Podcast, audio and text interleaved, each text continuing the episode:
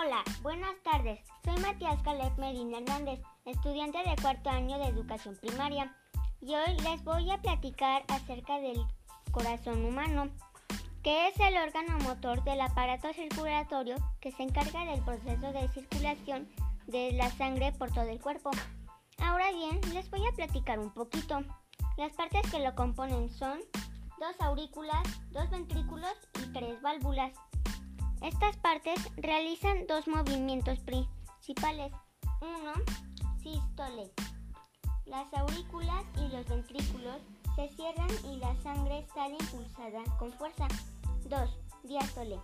Las aurículas se abren y se llenan de sangre. Su función es recibir la sangre arterial procedente de los pulmones que entra en la aurícula izquierda por las venas pulmonar. La aurícula se contrae, la sangre pasa al ventrículo, este sufre a su vez una contracción y envía la sangre por la arteria aorta a todo el cuerpo. Sus características principales son el músculo del tamaño de un puño de una mano.